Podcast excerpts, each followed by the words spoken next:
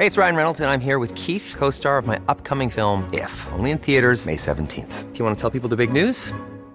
All right, I'll do it. Sign up now and you'll get unlimited for $15 a month in six months of Paramount Plus Essential Plan on us. Mintmobile.com slash switch. Upfront payment of $45 equivalent to $15 per month. Unlimited over 40 gigabytes per month. Face lower speeds. Videos at 480p. Active Mint customers by 531.24 get six months of Paramount Plus Essential Plan. Auto renews after six months. Offer ends May 31st, 2024. Separate Paramount Plus registration required. Terms and conditions apply if rated PG. Noticias del Heraldo de México. El presidente Andrés Manuel López Obrador conversó esta mañana con el primer ministro de Canadá, Justin Trudeau, quien le confirmó que no podrá asistir a Washington con motivo de la entrada en vigor del TIMEC, pero aceptó visitar a México tan pronto sea posible.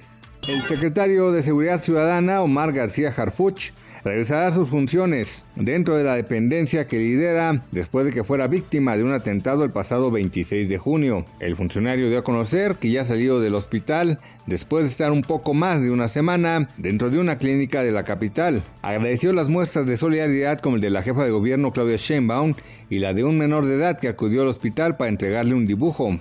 El consumo de las familias mexicanas registró en abril la peor caída en su historia a consecuencia del confinamiento que se impuso para frenar los efectos del coronavirus. La demanda de la población por bienes y servicios de origen nacional e importado cayó 22.3% en abril a tasa anual, lo que representó la peor contracción desde 1993 que hay datos disponibles. El beisbolista Luis Uria se convirtió en el segundo mexicano que da positivo por COVID-19, así lo confirmó el manager de los cerveceros, Craig Council, y aseguró que el segunda base no presenta síntomas hasta el momento. El infielder que llegó a los cerveceros en noviembre se unió al pitcher de los Yankees, Luis César, para ser dos peloteros nacidos en nuestro país que presentan coronavirus.